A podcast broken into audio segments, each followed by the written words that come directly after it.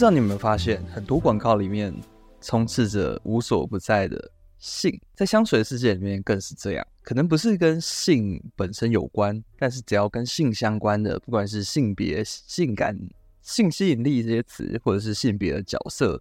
都常常是被香水作为一种行销的语汇的一些用词。所以我今天想要探讨一个现象，就是从一个算是惯用法，就叫做 “sex sales” 这个词。然后来谈谈跟香水的一切。那 sex sales 简单来说，就是只要是性或者是和性有关的东西就会热卖。那性感的广告这件事情，其实是在促销一个产品或者是一个服务很常见的手段。有一个学者叫做 Blair Stevenson，有发表过一个研究，他研究要讲的事情是性感的内容，包括图像之类的，常用在。塑造或者是改变消费者对于品牌的感知，即使他正在宣传的东西跟他的产品或服务没有直接的关联，广告是用来吸引人，人们就是基于广告对他们产生的感觉来购买东西。所以，我们不能假设说每个人都知道其实广告商在做什么。信他这件事情到底是卖做的吗？事实上，可能性这个东西并不是卖做的，但是性感。或是带出性感的感觉的产品，总是是卖做的。那这样子的一个概念，其实就是 sex sales，在各种商业的模式里面，很常被运用的一一个方法。那我们在当代主流的一些广告啊，或者是各种媒体平台上面，像是网络啊，或者是电视上，或者是杂志上面，其实可以常常看到说用性的元素去推广各种的品牌的商品或者是服务，可能是。最常见的可能就是像是 Calvin Klein，我们都知道 Calvin Klein 的广告很明显就是穿着非常少的男模、女模或者是明星，用在黑白的一个广告里面凸显他们身体的线条，然后给人一种很性感的感觉，然后去贩售他们的不管是内衣或内裤，或者是一些运动的贴身的衣物等等的。啊，除此之外，像是。甚至是食品、饮料、酒精饮料等等的广告，也都很常透过性感的方式来跟产品做连接，然后来让这个产品卖得更好，或者是让人更有记忆点。然后这个是一种，那这可能跟产品本身是有一点关系的。比方说 Calvin Klein 的内裤，好了，穿起来的确可能会很性感，因为那是穿在身上的东西，它跟性感可能有连接。那喝怎样的酒或者是怎样的饮料会很性感吗？也许会，就是给人一种，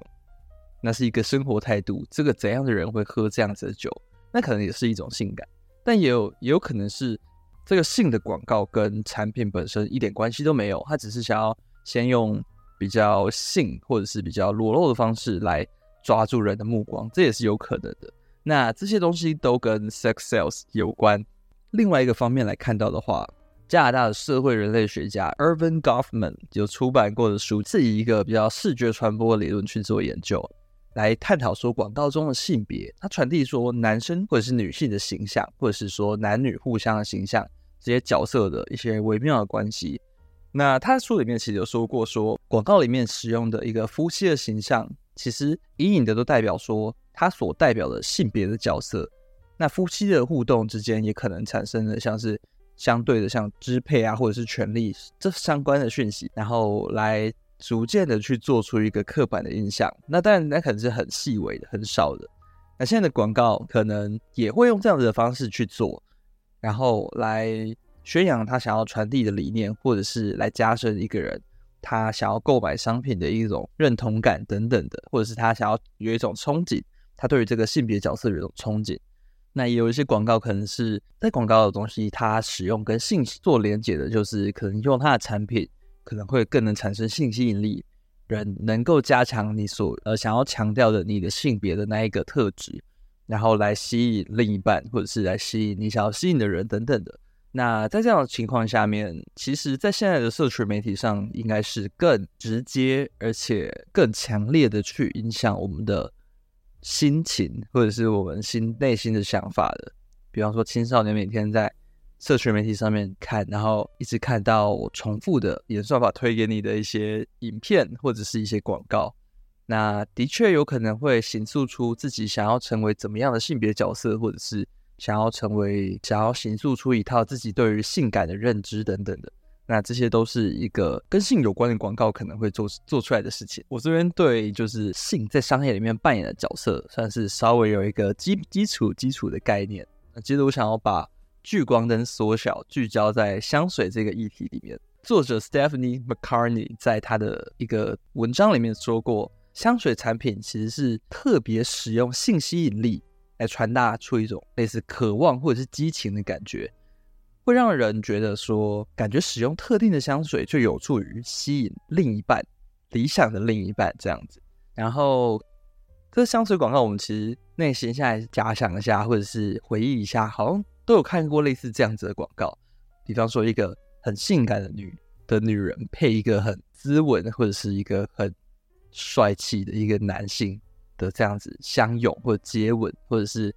他们的一个邂逅等等的，就是这样子的剧情，其实是在香水的一个叙事里面常会出现的。然后，其实最具代表性的就是 Jean Paul Gaultier 的广告，它里面其实就算不知道的话，我觉得如果看到图片应该会知道，就是 Jean Paul Gaultier 它的香水就是一个像是裸男的瓶子的形状，然后是一个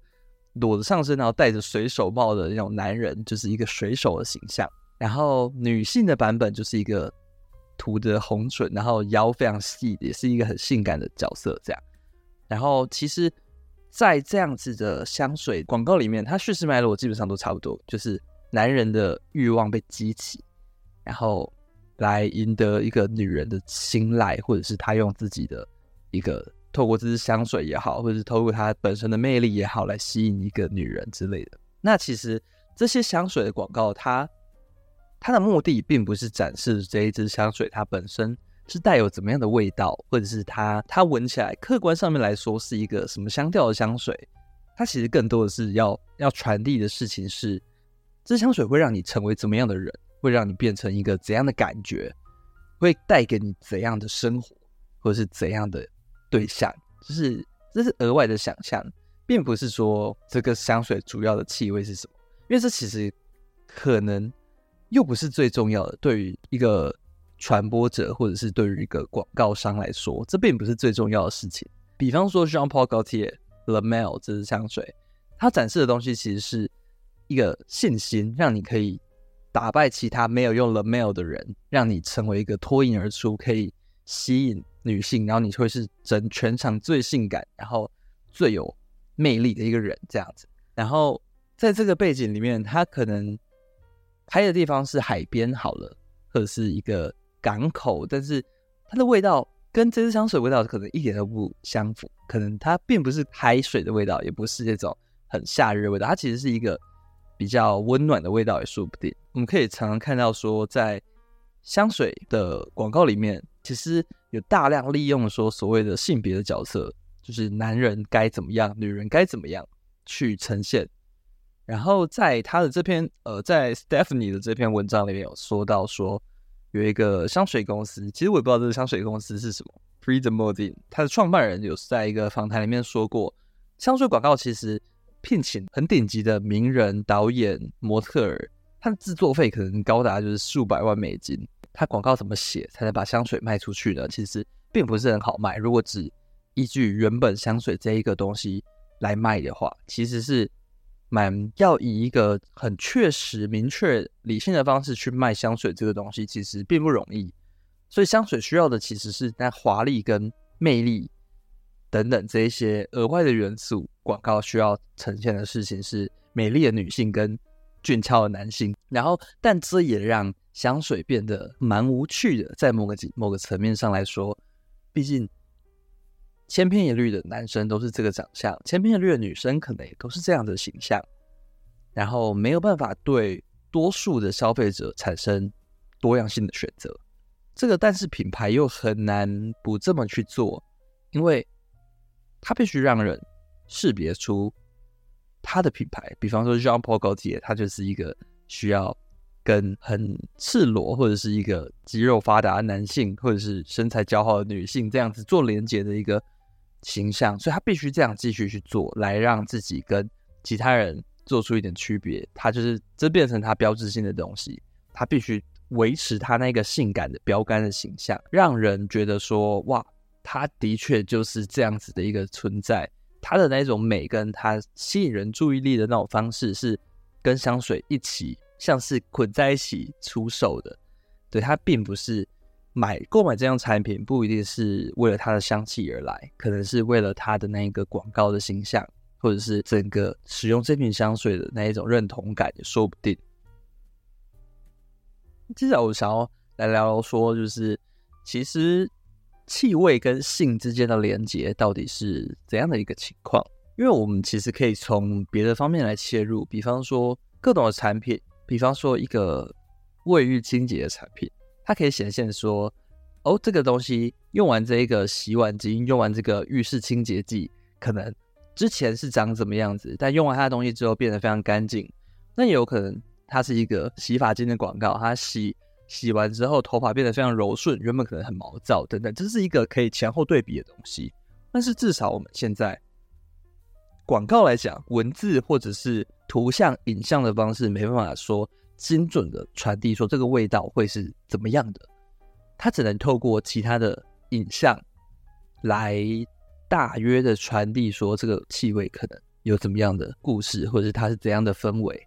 好，那这个地方有趣的地方就是在于说，比方说它是一支，比方说一支经典的男香，好了，它是其实结构可能都差不多，它可能跟别个品牌出的香水已经都差不多了，都是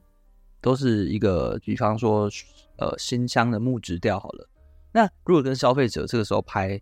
这支香水闻起来是一个新香的木质调，那就真的拍有新香料，然后有木头。然后这样子，然后闻起来是一个一个比较沉的颜色，比较沉的味道，所以就是用一个男性这样很沉稳这样子，这样子好像就只是单纯的描述了它这个味道的感受，但是一点都不吸引人，所以必须用比较煽情或者是带有性的意味的东西来勾起我们内心那种想要拥有这个东西的欲望，再加上气味这件事情并。不是这么简单的说，购买一个浴室清洁剂，我要它就是它的效果。因为如果说这个人跟我说，哦，这支就是最好的木木质调了，所以请你买它，这样子说服力可能不够。但如果说这个是会勾起你深层的记忆的一个木质调，或者是它会让你想起怎样的一个木质调，或者是让这个女生闻到你身上的味道之后，念念不忘，然后还想要一直闻，可能她的围巾上残留的味道的这个木质调，那这个东西有了记忆的连接之后，它反而会很吸引人，然后让人想要去购买这个东西。那我觉得这个就是为什么在香水里面会常常使用性的符号、性的元素、性的语言去构筑它的广告的一个原因，因为气味是透过情感联系的，它不是这么简单的。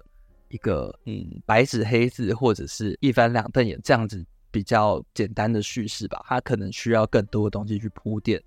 才能让人真正勾起想要拥有这个味道的一种心情或者是一种欲望。所以呃，在一本书叫做《The Scent of Desire》，就是欲望的味道，就是 Rachel Herz 这个作者他有说过，我们大脑在处理情感、记忆和动机的部分，其实实际上是源自于我们的嗅觉皮层。也就是跟嗅觉有关的大脑部分，所以这个其实也是香水的广告会透过展示啊，或者是欲望啊这种幻想来操纵我的情感的原因。然后我刚刚讲到的 Calvin Klein 的广告的副总裁在《纽约时报》里面也说，为消费者创造出一个幻想是香水的全部。也就是说，呃，香水其实就是在制造一种幻想，然后。那幻想是什么呢？幻想其实就是性跟浪漫这两个元素最重要的元素来组成我们的幻想。所以说，他说过说，电视无法向我们展示我们渴望的气味，毕竟味道没办法透过电视的传播传给我们。但是，它可以利用这些其他的欲望来将这个味道的感觉传递给我们。现在也是有研究显示说，其实，在广告中，性的确会吸引消费者的注意，但它并不会直接影响到说我们想要对产品的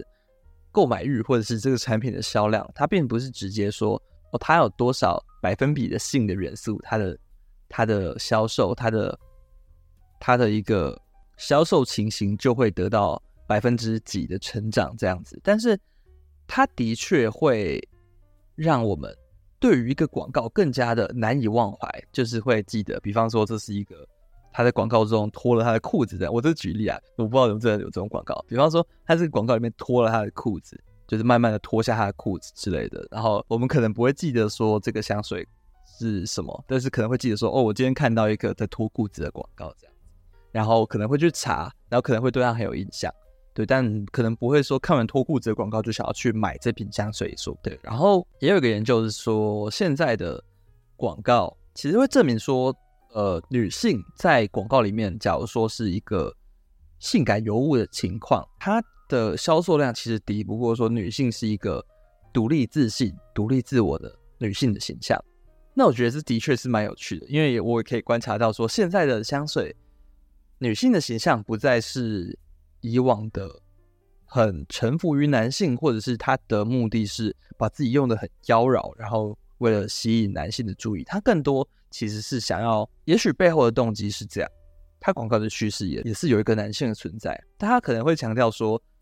嗯，这个女性她有没有男性都没关系，因为她有自己。或者是她有这个味道之后，她吸引到非常多的男生，但是她没有想要跟谁定下来，他想要就是选择不一样的生活之类的，确定。但就是有这样子的香水广告的确是比较多的。然后也许这个就是这个时代对于一个角色性别角色比较想要偏向的地方。这个事情好像也没有绝对说广告里面的性怎么呈现就一定会有好的销量，或者是有能够得到消费者青睐。其实。这个事情也蛮看单一的一个个案的，就是不同的广告，好像它好像没有一定绝对成功的公式，但我们可以看到一个蓝图，就是这些广告他们的确有在走朝一个蓝图去走，他们也有在调查现在消费者喜欢什么，或是用怎样的东西语言去包装性这个元素，或者去包装我刚刚讲的那些抽象的情感，然后那些用香气跟脑，然后。控制我们的欲望等等的这些连接，他有做这样的调查之后，来去谱写出他想要的香水的行销也好，香水的主题或者是它的创意的过程也好，这个都是可能都是环环相扣的。所以我觉得我结论可能是，就是 sex sex sells 这个词到底是不是成立的呢？我觉得我可以说是百分之五十，嗯，它没有直接关系，但它一定。它一定在各个领域，特别是香水里面扮演有一定重要的关系。就是如果说香水没有性这个元素，我们绝对会少非常多非常多的香水的主题，或者是那些经典的香水，或者是那些卖座香水，绝对会少非常多。它或者是他们的记忆点绝对会少非常多。如果没有性这个元素的话，很多东西其实我们甚至会不知道它这个香水。还有什么东西，或者是它的本体到底是这个性的广告，还是它香水本身的气味？有时候其实这个界限还蛮模糊的，对吧？然后在这样子的一个情形下，我觉得有好有坏。在一个假如说是一个香水的经销商也好，一个广告商也好，他对他来说绝对是一个很好利用的工具。有性的这个元素，它可以用不同的方式去包装，比方说性别的角色、性感的元素，或者是多人的性别，或者是单纯人们享受性这件事情，这都是一个可以拿来大做文章，或者是谱写一些故事，拿来做一些跟生活连接、跟记忆的连接的一个元素。但是以消费者来讲，这个是好事吗？因为有一有一个有一个讲法，其实是。其实我们买什么东西，我们就会这变成怎么样的人。那如果说今天我这个男生他看了一个比较，比方说这个这个香水广告是在广告一个非常精英的男性，一个事业有成、精英的男性，然后他这样才能受女生的欢迎。然后在这样叙事脉络下，他可能会认为说，假如说这个人是一个青少年，他可能会认为说，哇，那我我必须要做到这样子，我必须有这样子的成就，女生就会喜欢我。但是这个事情是绝对的吗？或者是人们认为说，哦，男生那男生就只能穿这样子的味道，男生就是必须买这种香水才叫做男生的香水。那女生可能认为说，哦，那我可能是要买这样子的这样子的品牌里面出的这一罐香水，或者是怎样特质的香水，我才是一个比较甜美的女性、独立的女性、性感的女性、成熟的女性等等的之类的这样子的标签去帮自己做分类。那这件事情，如果说呃享受这个过程，我觉得没有什么不好啊。那如果说因此定型了去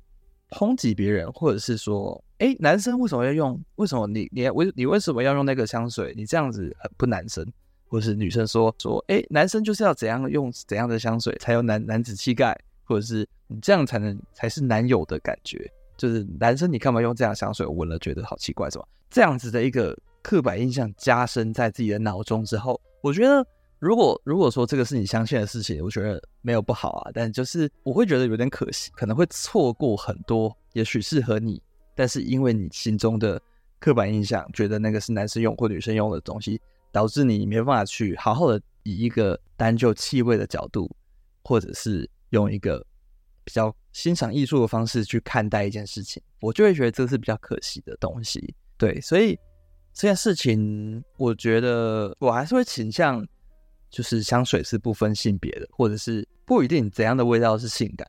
或者是只有只有怎么样的香水是因为它广告就是很性感，所以它就是。性感的代表，我不完全这么认同啦。我觉得其实就像刚刚 Rachel Hurst 他说的，其实我们的大脑在处理说情感的记忆都是跟我们的嗅觉有关的，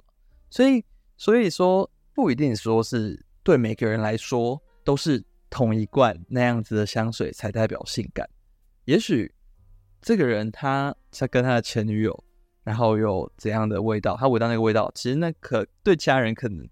并不是一个性感的味道，但因为他联想到某个人，或者是他之前的某个故事，他就觉得说那个是对他说很性感的味道。我觉得这个事情好像更更